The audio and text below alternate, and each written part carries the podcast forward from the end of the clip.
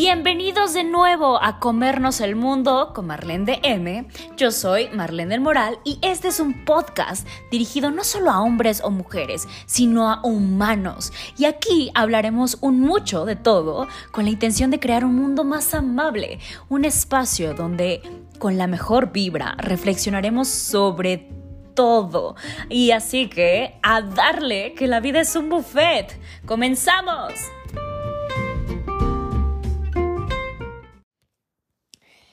Pues se nos está acabando esta quinta temporada. Ya vamos como en esos últimos episodios, solo para que supieras. Me sentí como cuando, cuando eres niño, ¿no? Y te van poniendo un calendario para que sepas y te van tachando los cuadritos, ¿no? Como faltan dos semanas, faltan tres, ¿no? Faltan cinco días.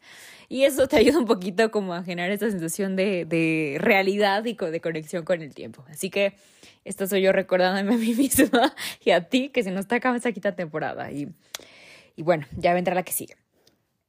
Hemos hablado en tanto en esta temporada como creo que desde el principio, ¿no? Del principio del principio, no solo de los podcasts, sino de mi contenido completo, sobre varios modelos de amor. Te he presentado ya los más actuales o los más vigentes como la anarquía relacional, ¿no? Que es un poquito más arriba de, digamos, que de el poliamor.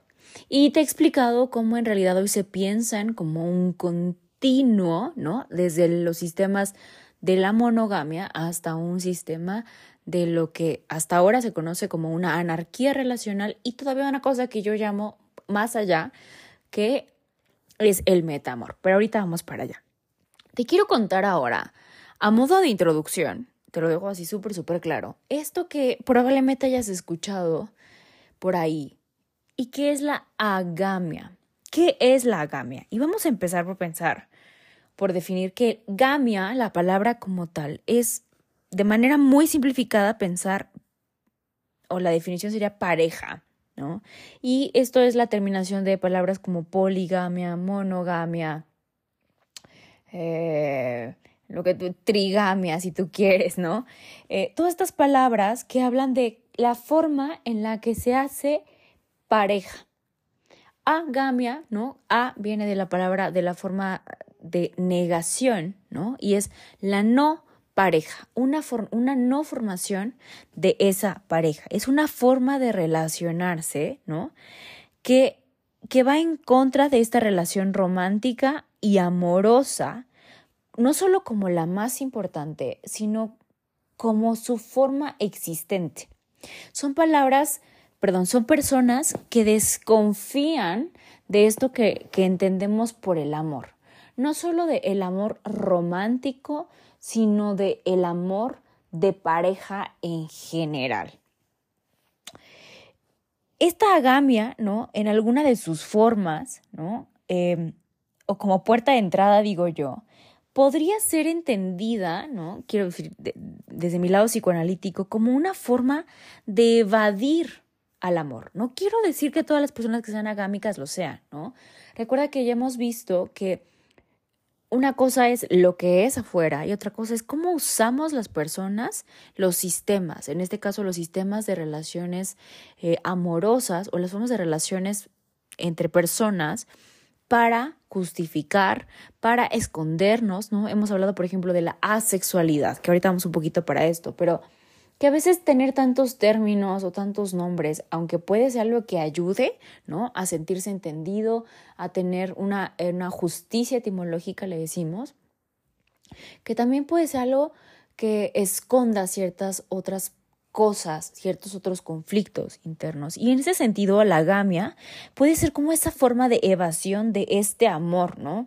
De este amor bonito, ¿no? De esta relación que, que, que para ellos, quiero hablar en general, pero no, no es de manera genérica, que, que para ellos esta relación bonita no, no existe porque las consideran demasiado dolorosas demasiado hipócritas algunas o demasiado complicadas, ¿no?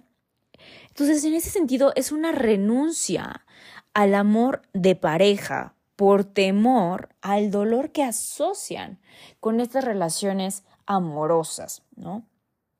Y yo me pregunto un poco como, ¿cómo que no va a haber amor, ¿no?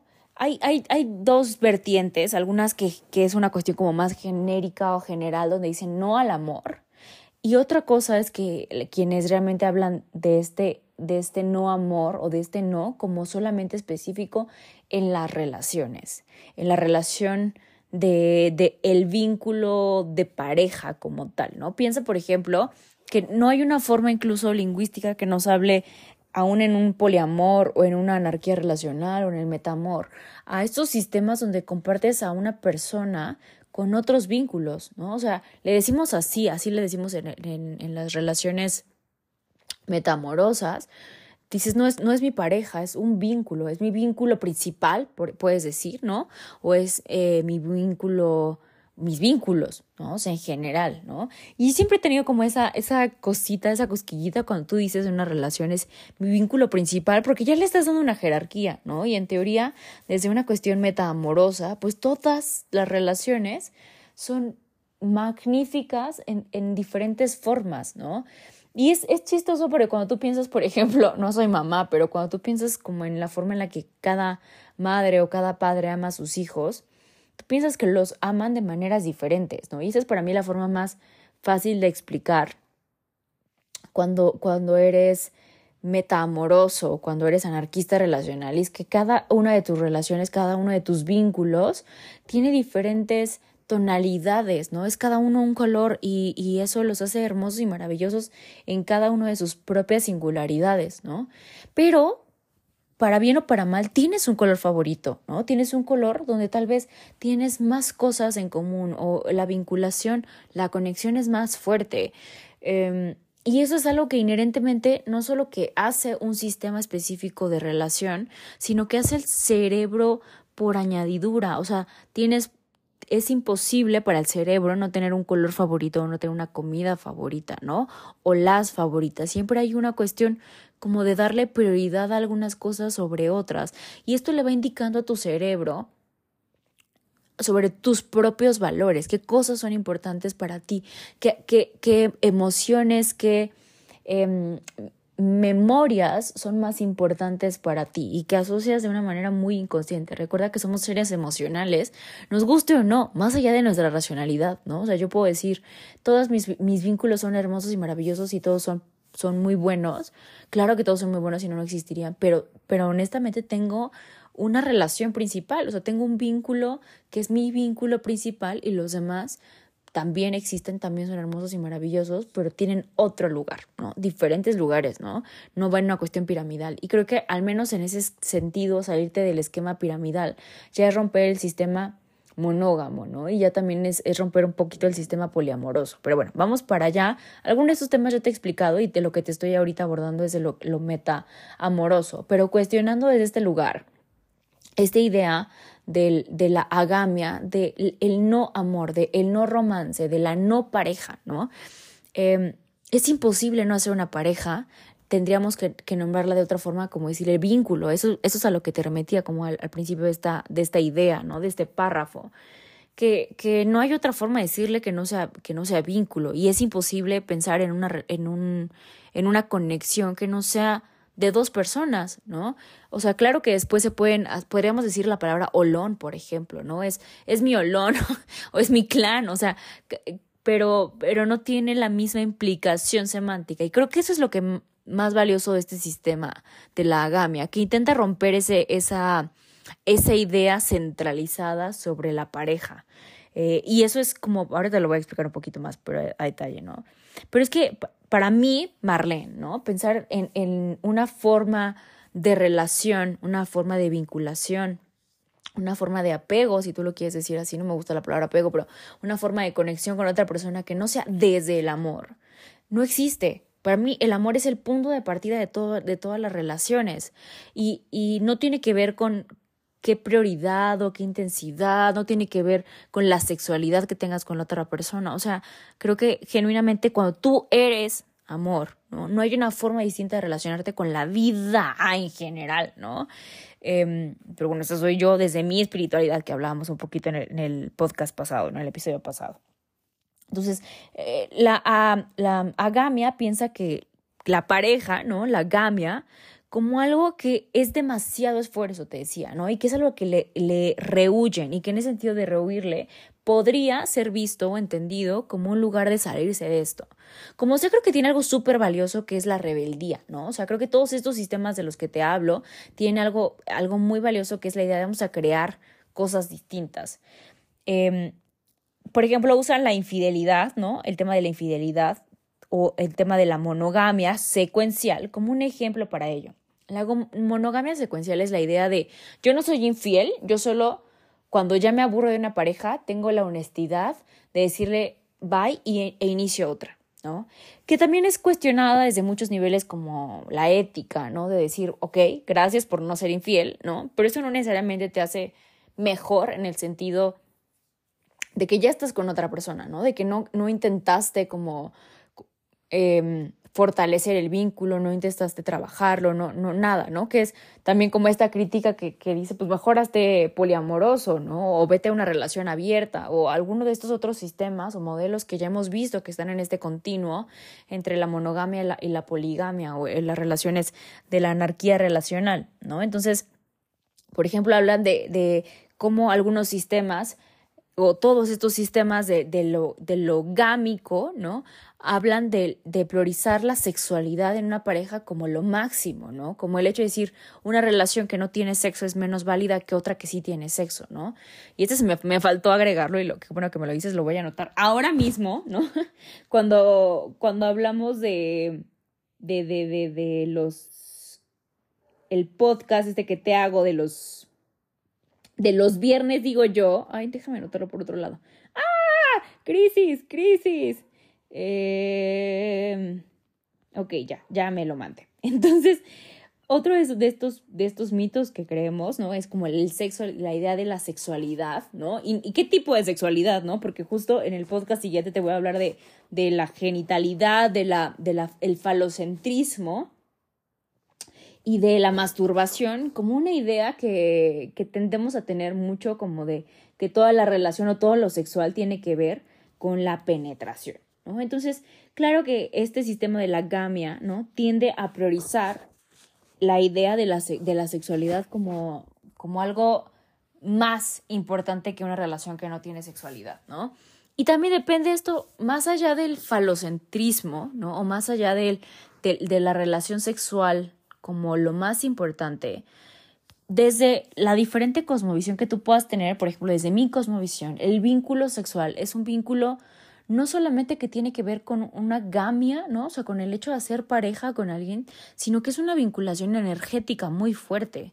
Y que desde este lugar no es que yo priorice por, por la idea de la sexualidad misma, ¿no? Del placer genital mismo, sino que hablo de que no se comparte, yo, Marlene, no comparto esa energía sexual tan sagrada, porque es una energía sagrada femenina creativa de mi cuerpo templo, con cualquier persona. Y esto no quiere decir que las, que las vinculaciones o que la relación que yo tenga con otras personas, de, por ejemplo, de mis otras parejas, de mis otras, de mis otros vínculos, sea menos importante o no.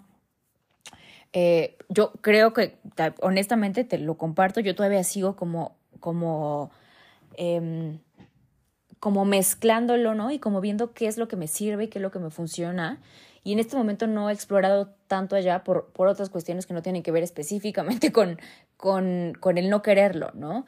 Eh, pero también nos hace cuestionar esta idea de desde dónde, ¿no? O sea, si va a ser más importante para ti los vínculos que tienen sexualidad y los que no tienen, qué tipo de sexualidad va a ser más importante, eh, a, qué, a qué, qué le das más peso en tu relación. Y eso también tiene que ver con tus valores y con la relación que tienes con tu cuerpo, ¿no? Por ejemplo, también, repito, yo hablo de mi experiencia porque como te he contado en otros episodios eh, y en otros momentos, yo vengo de una historia de una violación sexual donde yo también hice varios intentos de acomodo con la sexualidad con mi cuerpo, ¿no? Y con esa reconciliación, donde por ahora la que tengo es esta, ¿no? Como de, de ver a mi cuerpo como una energía sagrada, de cuidarla más, de respetarla más. Ahora, ¿no? Yo no sé en un futuro, ya te haré un episodio de platicando de cómo lo acomodo después, ¿no? Pero bueno, quiero que, que veas cómo en términos de lo, de lo social, más allá de Marlene y de mi propia experiencia, como si tendemos a, valorar más los vínculos sexuales de los que no.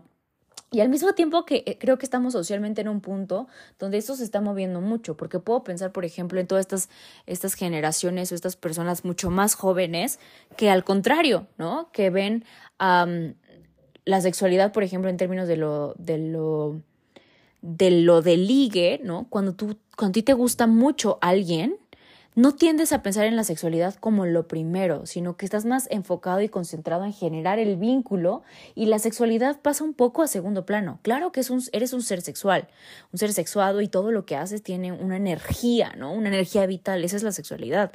Eh, y desde este, este lugar, ¿no? La, el psicoanálisis podría tener muchísimo que decir con respecto a las personas, no solo asexuales, sino a, a mover la sexualidad de, de la pareja. Pero bueno, ese es otro tema.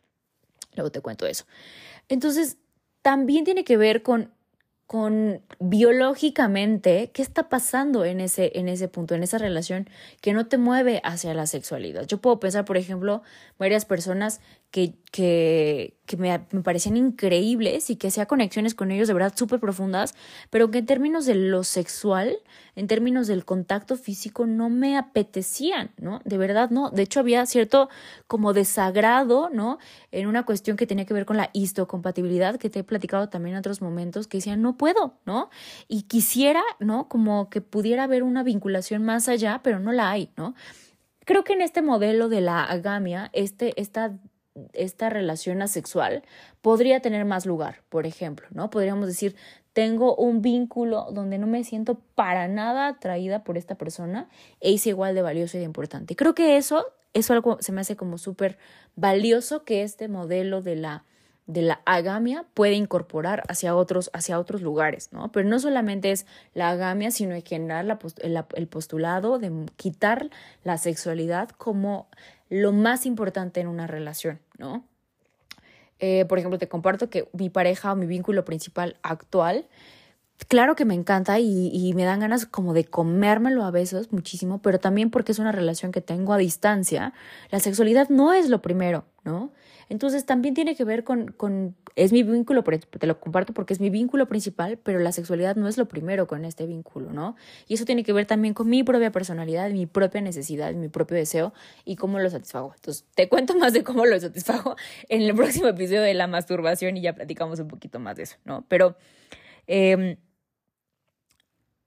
hablan un poquito de también de este otro modelo que es la el, el, polidrama, le llaman esto, ¿no? Y es que ellos dicen que, por ejemplo, estos vínculos como los poliamorosos, que son simultáneos, que en realidad no son simultáneos, sino más bien son como momentáneos, ¿no? Que en realidad eh, creo que también eso es algo súper valioso. Yo no lo veo como una crítica necesariamente, eh, pero ellos cuestionan mucho esta idea de que en realidad cada vínculo que tienes, cada relación que tienes, cada pareja que tienes dentro de la poli Em, dentro del poliamor no deja de estar necesariamente fuera de, de, un modelo de relación de pareja, ¿no? O sea, sigues entablando parejas, aunque sean muchas parejas simultáneas o al mismo tiempo, por decirlo de alguna forma, sigue siendo dentro de este esquema de pareja y que eso da la posibilidad de que se siga replicando modelos o creencias basadas en la monogamia, ¿no? O que para mí eso se me hace súper terrible, que nosotros le llamamos los polifakes, por ejemplo, ¿no? Eh, que replicar estos modelos, estas creencias, estas em, expectativas de un modelo monógamo, pero con muchas parejas, que es exactamente lo mismo, ¿no? Replicar eso. Em, y ellos le llaman a esto el polidrama, ¿no? Yo no creo que sea necesariamente así en todas las parejas, como no es necesariamente así en ninguna de las otras tipos de parejas, ¿no? O sea, puedes vivir una relación monógama sin que eso necesariamente lleve a un drama, ¿no? O sea, no lo veo como algo exclusivo de, de, un modelo, más bien tiene que ver con las personas involucradas, con el nivel de comunicación, con cómo se lleva la relación dentro de cada una de ellas, ¿no? Apenas, por ejemplo, eh, mi vínculo principal, y hablábamos sobre la idea de, de poder regresar a un modelo em, monógamo, ¿no? De poder hacer una sola pareja, o sea, de ellos, él y yo quedarnos como, como pareja única. Y creo que en realidad desde este sistema, incluso si volviéramos a ser solamente él y yo como una pareja exclusiva, no, dejaría de ser una anarquía relacional o un metamor, porque ninguno de los dos nos vivimos como el centro de la vida del otro. O sea, estamos manteniendo los principios de la anarquía relacional, de el metamor, dentro de una relación exclusiva, ¿no? De una relación cerrada, por decirlo así, que no me gusta el término de exclusivo porque ya entonces caes dentro de, de todo lo mismo, ¿no? Pero digamos que el punto de, eh, de partida es e igual te quiero compartir con otras personas, llámese pareja o no pareja, igual no me considero el centro de tu vida, igual no me considero el responsable de tu felicidad, igual estoy de acuerdo en que te puedan gustar más personas, igual estoy de acuerdo en que en algún momento puedas tener, eh, no sé, es como moverse de este, de este esquema monógamo, ¿no? Pero bueno, repito, esto depende de cómo se viva y cómo se hable y cómo se, se gestione dentro de cada pareja, ¿no? Entonces, ellos hablan sobre esta anarquía relacional o el metamor y lo critican también porque dicen que no hay realmente em, una pareja, ¿no? Sino que se sigue siendo como haciendo esto lo mismo, es lo que te decía, ¿no? Entonces, creo que nunca hay ninguna agamia eh, como tal, ¿no? Ellos dicen que más bien que la agamia en sí es solo un entrelazamiento, ¿no? La idea de la agamia es no hay pareja, solamente hay un entrelazamiento entre dos personas que es como, como ellos lo, ejemplifican como en términos de una imagen, sería como muchos nodos, ¿no? Conectándose en el espacio de tiempo. Y no hay ni un, ni un, o sea, ni una jerarquía, ni un orden, ni un centro, ni hay un patrón en específico, ni hay un límite, ni de, ni de tiempo, ni de nada, ¿no? Es como esta cosa que ahora que te la explico seguramente o que te la mencionas y solo a modo de introducción, suena bastante rara y atípica porque estamos a pensar siempre en pareja y literal son dos puntos unidos por una línea en medio, ¿no? Y continua, ni siquiera es como por dos puntitos. Me gustaría poderte hacer dibujitos de esto. Em, y creo que no está mal, ni está bien, ¿no? No es una crítica como tal. Te estoy presentando apenas como esta idea. Repito, creo que al igual que cualquier otro modelo, el problema se hace cuando entramos en una idea de que un sistema, ¿no? Es mejor que otro. Y entonces hacemos de un sistema una, una institución, ¿no? O sea, esta idea de que tiene que ser así, ¿no? Lo minimizamos a todos los demás y vemos al, de manera peyorativa a todos los otros, ¿no? Y entramos en este lugar que a mí no me gusta, que es la superioridad moral, ¿no? De yo soy mejor porque hago esto, ¿no? Que ya hemos hablado en otros podcasts de la superioridad, superioridad moral del monógamo, pero que también existe desde este mismo lugar de, ajá, yo soy poliamoroso, yo sí puedo llevar varios vínculos a la vez, ¿no? Ah, yo soy metamoroso, ¿no? O yo soy este anarquista relacional y soy más cool, ¿no? Soy más open mind, ¿no? Pobre de ti, güey, que, que tienes celos, ¿no? Apenas hablábamos de eso en, en nuestros episodios que te hice eh, creo que es el tercer, el primer en vivo de la segunda temporada de mi otro podcast. Y te hablaba de todos estos mitos y de cómo dentro de todo este esquema de las de los nuevos modelos relacionales, en el esquema, por ejemplo, de, de, la anarquía relacional, hablar de celos da mucho miedo, ¿no? Porque da esta idea de yo ya soy superior y yo ya no siento celos, ¿no? Entonces, eh, te lo presento solamente a modo de que, que desde mi punto de vista es como algo continuo, ¿no? Que puedes habitar y que puedes estar tú en cualquier lugar de este continuo y que puedes estar plenamente ahí, ¿no? Y aceptar que con el tiempo puedes ir cambiando y que cada momento de tu vida, de acuerdo a cada persona, de acuerdo a tus aprendizajes, de acuerdo a tus fortalezas del momento, puedes ir explorando diferentes versiones de ti mismo y diferentes versiones de y formas de hacer pareja, ¿no? Em, claro que eso también es distinto en términos de que si pensamos como una evolución y como diferentes, o sea, realmente son diferentes, no solo tiene que ver con una forma de actuar, sino tiene que ver con una forma de pensar. Y que la idea es que no veamos, repito, una, una cosa como mejor que la otra, sino que también puede ser algo que solo haces y que te lleva a entender y explorar diferentes puntos de vista. Por ejemplo, pienso que si tú has estado en un sistema donde vivías en un sistema poliamoroso y de repente te topas con que hay personas con las que viviste, eh, parejas, relaciones que generaste en este proceso, que te dieron una muy mala experiencia, claro que vas a decir, yo ya dejo el poliamor y me regreso a lo monógamo, ¿no? Puede que genuinamente algo, ¿no? Rompa tu forma de pensar y digas, ya no quiero esto, regreso o voy hacia el otro lugar, ¿no? creo que genuinamente también es cuando empiezas a romper, ¿no? Tus paradigmas, es muy difícil que regreses a los otros.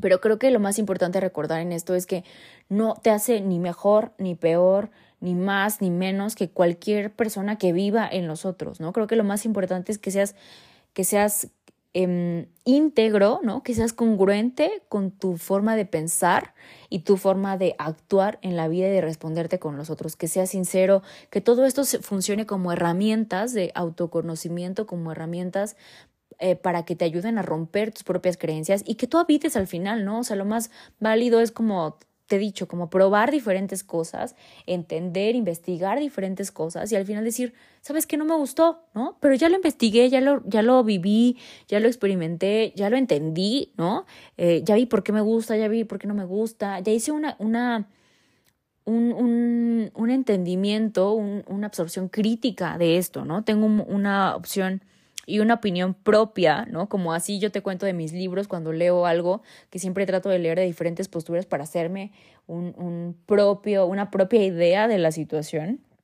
Entonces creo que, repito, lo más importante es que te cuestiones y hagas el modelo a tu medida. Para mí eso es lo que te menciono como el meta amor, ¿no? Como que cada relación, cada vínculo, cada persona, cada relación de verdad es, es artesanal, ¿no? O sea, como que se hace a medida, no hay una cosa que, que sea estática ni que sea homogénea aún dentro de cada persona, ¿no? Cada, cada vínculo que se va generando es único y repetible, ¿no? Y bueno, vamos a seguir trabajando en esto. Son esos modelos son modelos relacionales y con más calma vamos a, vamos a ir adentrándonos en este tema en particular que creo que tiene muchas cosas a, a, seguir pensando, a seguir debatiendo, a seguir cuestionándonos. Y todo, solo te dejo esto como a modo de introducción y con calma lo vemos. Así que seguro vas a tener un montón de dudas. Me encantaría más que nunca escucharte y recuerda que todas tus dudas me las puedes mandar por a cualquiera de mis Instagrams que ya abrimos e iniciamos canal hace un par de, de semanas, para ti hace un par de meses y ahí les voy mandando como notificaciones y todo lo que necesiten saber. Me puedes mandar directos, me puedes escribir acá, o sea, por todos lados yo te voy a contestar, sin duda alguna. Así que nos vemos pronto.